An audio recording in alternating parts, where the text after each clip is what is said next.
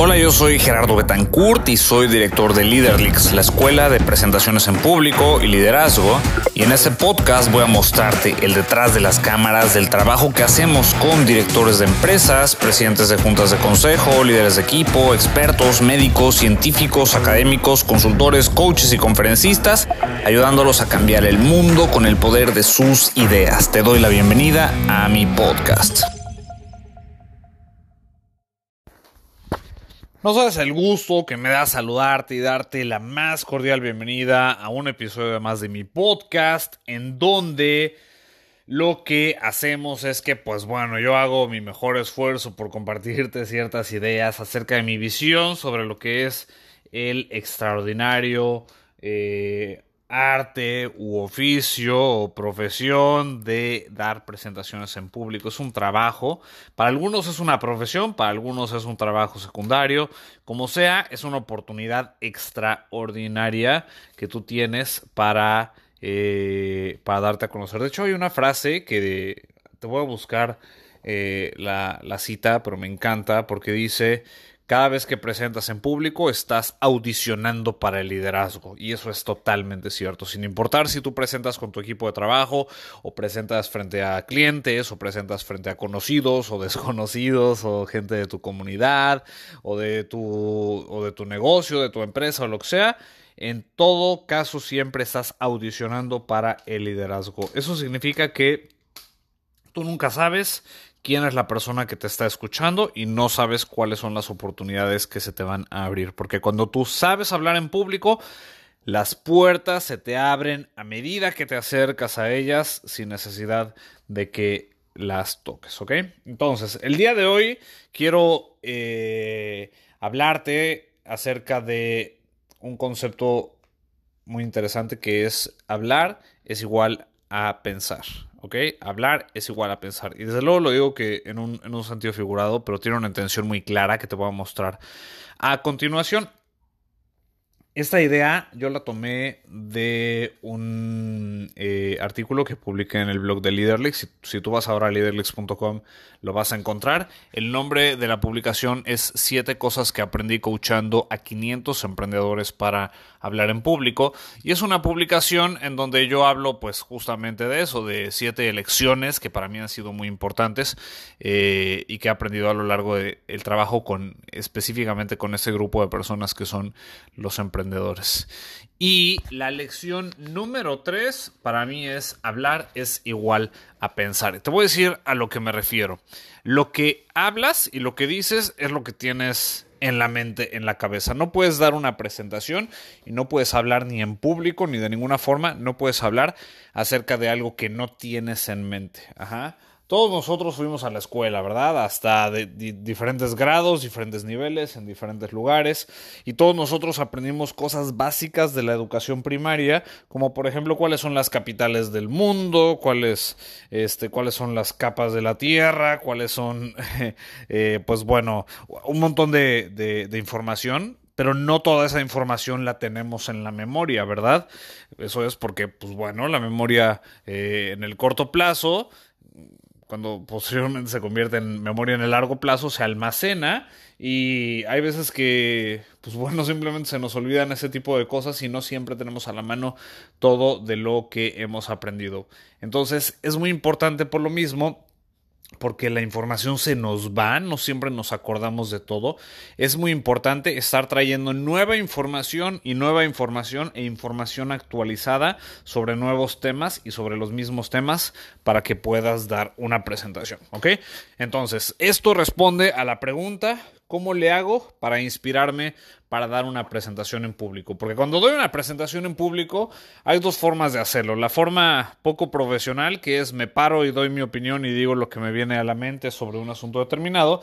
Y la otra es me esfuerzo por crear una pieza de contenido que le sirva a la gente con información que sea útil, pero le dedico tiempo. Al final, preparar una presentación es una forma de preparar contenido. Así como hay gente que se dedica a grabar videos en YouTube, pues bueno, eso es generación de contenido. Así como hay gente que se dedica a hacer publicaciones en TikTok, pues bueno, eso también es generación de contenido. Dar una presentación es otra forma diferente, es un formato diferente de generar contenido, ¿ok? Y como todos los que generamos contenido, necesitamos tener constantes fuentes de inspiración. Entonces, ¿cómo le hago para mantenerme inspirado y para tener información fresca, para tener contenido o materia prima para preparar y posteriormente impartir mis presentaciones? Pues bueno, de ahí viene justo esta conversación relacionada a hablar es lo mismo que pensar, que lo digo, lo repito en un sentido figurado de las cosas. Entonces, ¿qué es lo que, qué es lo que yo considero que tú y cualquier persona que está preparando una presentación en público debe hacer? Pues para mí la palabra clave es variedad, ¿ok? Variedad en todos los sentidos, variedad de información, variedad de fuentes, variedad de ideas. Solamente a través de la variedad tú vas a tener la oportunidad de cruzar información, cruzar datos y encontrar puntos interesantes con perspectivas nuevas que otras personas no han visto. Entonces, la respuesta corta es variedad. La respuesta un poco más extendida es, hay una cantidad muy importante de formatos que tú puedes utilizar. Por ejemplo, para mí lo primero es que tú tienes que tener libros. Tienes que acostumbrarte a comprar y a leer libros. Y al decir libros me refiero a libros físicos, libros, libros objeto, el objeto del libro. Ajá que tú puedes comprar en Amazon o puedes comprar en una librería, en inglés, en español o como tú prefieras, pero un libro físico. Un libro físico, la verdad es que no tiene, no tiene igual la experiencia de, de, poder pues prácticamente tocar de alguna forma y a cierto nivel las ideas de otra persona y, y percibirlas como, como un objeto. Es poderosísimo. Entonces, los libros presenciales son una extraordinaria, los físicos no presenciales pues, sino físicos, los libros reales, el objeto del libro es una extraordinaria fuente de inspiración. Un libro tú lo puedes leer, releer, lo puedes subrayar, te lo puedes llevar a todos lados, puedes volver a las partes que sean necesarias, te puedes acordar, puedes hacer anotaciones, puedes ponerle post-it, separaciones, puedes hacerle dobleces a las hojas, puedes hacer una cantidad de cosas impresionantes con un libro físico. Entonces, hay que tener variedad y lo primero para mí es tener libros de la mayor variedad de temas que sea posible y de tu interés. En segunda instancia, siguiendo eh, un poco en la misma línea libros, pero ahora libros electrónicos. Ajá, y algo que yo explico aquí en mi publicación es que a mí me parece que es una, de verdad, una, una, una, cosa extraordinaria de la tecnología, el hecho de que tú puedas tener un lector electrónico. Yo tengo uno desde hace unos años, lo uso, lo uso, lo uso bastante y te recomiendo a ti hacer esta inversión en ti mismo, porque cuando tú compras un lector de libros electrónicos, tienes la posibilidad de llevarte tus libros a todos lados y te los llevas de viaje y te los llevas al súper y te lo llevas al banco y te lo llevas cuando estás esperando a los niños para que salgan de la escuela y en cualquier ratito puedes agarrar tu lector de libros electrónico y puedes, eh, puedes adelantar una lectura. Entonces, eh, es impresionante la cantidad de tiempo que pasamos en redes sociales, ¿verdad? En Facebook y en, YouTube y en TikTok y en Instagram y en todos estos. La realidad es que la mayor parte, el 99.9% de ese contenido es contenido chatarra.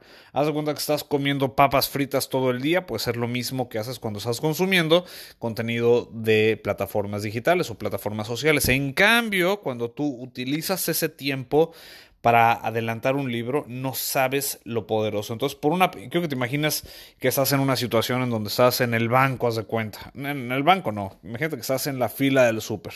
Y por, un, por, una parte, de, en tu lado, en tu bolsillo derecho, ajá, en la bolsa de tu pantalón o de tu, o de tu bolsa o lo que sea, tienes tu teléfono. Ahí estás a punto de sacar tu teléfono para abrir el TikTok y ponerte a ver videos así mientras esperas. Y por otro lado, en la otra bolsa, del otro lado, tienes tu lector de libros electrónicos. Entonces solamente se requiere una decisión, ok, no, no me voy a poner ahorita a hacer eso, más bien me voy a cultivar. Voy a, voy a invertir estos 5 o 10 minutos que tengo libres en continuar una lectura o en releer algo o en revisar un aspecto de un libro que ya haya terminado. Entonces, tener un objeto que es un lector de libros electrónicos te va a permitir tener información a la mano eh, y es, es, pues, bueno, una gran oportunidad. Número 3 Escuchar audiolibros, sí, efectivamente son libros y libros. La mayor parte de la información que yo este, capto y tengo por ahí de diferentes medios son libros, y esa es la realidad. Y, y, no es lo mismo que, que, la gente que dice, no, yo me la paso leyendo y lo que se la pasan haciendo es navegando en internet y medio ven una cosita. No, libros, conocimiento estructurado, ajá, escrito de forma continua, de modo que se lee de principio a final. Y un audiolibro es un extraordinario formato para también ganar inspiración para tus presentaciones en público. Y eso son, son, son puros buenos hábitos, esto, esto de lo que te estoy hablando, y uno lleva al otro también. Por ejemplo, si tú tienes un audiolibro que te interesa, vas a buscar espacios para, para poder hacerlo. ¿Y en dónde no puedes escuchar un audiolibro? Pues no lo puedes escuchar mientras, mientras ves la tele, no lo puedes escuchar mientras estás en la computadora, necesariamente tienes que hacerte de un espacio. Entonces, por ejemplo, yo lo que hago es que procuro aquí en, en, la ciudad en donde vivo, hay una avenida muy, muy larga, sobre toda la zona hotelera, eh, que, yo, que, yo, que yo tomo y hago paseos pues largos de media hora, de una hora, a veces más.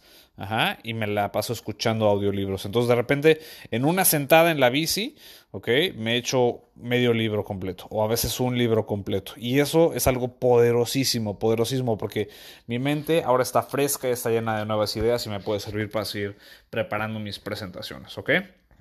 Siguiente punto, blogs pero solamente son de buena calidad. No me refiero a navegar por internet o por Facebook y a ver qué me encuentro.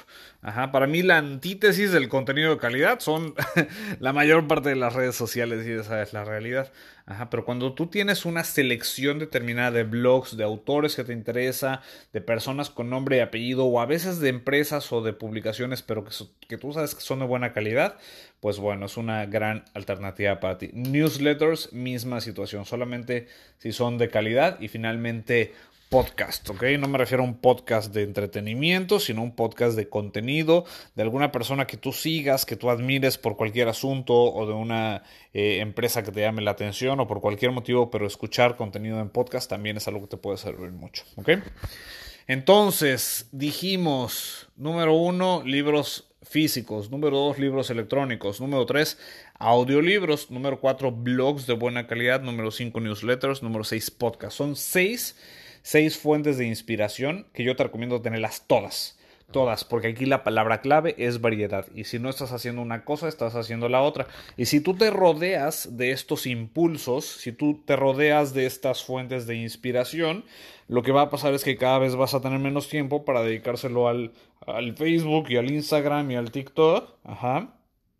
Y eso es algo que limpia tu mente. Si tú pasas una cantidad de tiempo purgando de esa información terrible, de toda esa publicidad, de toda esa publicidad explícita, pero también publicidad encubierta y propaganda política que está en los medios de comunicación, la televisión, ni se diga, por supuesto. Ajá, si tú te purgas de toda esa información nefasta y terrible y en vez de eso te acercas información que es valiosa para ti, seleccionada por ti, curada por ti sobre los temas que te interesan, ajá, vas a ver como en pocos días o en pocas semanas tu mente cambia, cambia totalmente tu, tu, punto de vista, te conviertes en una persona más optimista, con más energía, con más ganas de hacer cosas, con más, con más intención de pasar tiempo con tu familia, con más intención de hacer ejercicio, con más intención de hacer trabajo productivo y sobre todo de generar este contenido eh, interesante e innovador para tus presentaciones en público. ¿Ok? Entonces, así es como yo lo hago y así es como lo recomiendo hacer. No sabes el gusto que me ha dado hablar contigo, con eso me despido el día de hoy. Si te interesa conocer un poquito más sobre cuáles son estos siete asuntos o siete cosas que aprendí coachando a 500 emprendedores para hablar en público, dirígete ahora por favor a leaderlex.com y busca la publicación, léela, te prometo que te va a interesar, ¿sale? No sabes el gusto que me ha dado hablar contigo. Eh, yo soy Gerardo Betancourt y nos vemos en el siguiente episodio. Si quieres saber más del trabajo que hacemos, siempre puedes registrarte en nuestros eventos sin costo. Todos los meses o casi todos los meses tenemos eventos con nuestros speakers de confianza, quienes te mostrarán diferentes aspectos del método Leader Zen, liderazgo, ventas, divulgación científica, integridad, posicionamiento personal y el apasionante mundo de las ideas. Solamente ve ahora y regístrate en leaderleaks.com.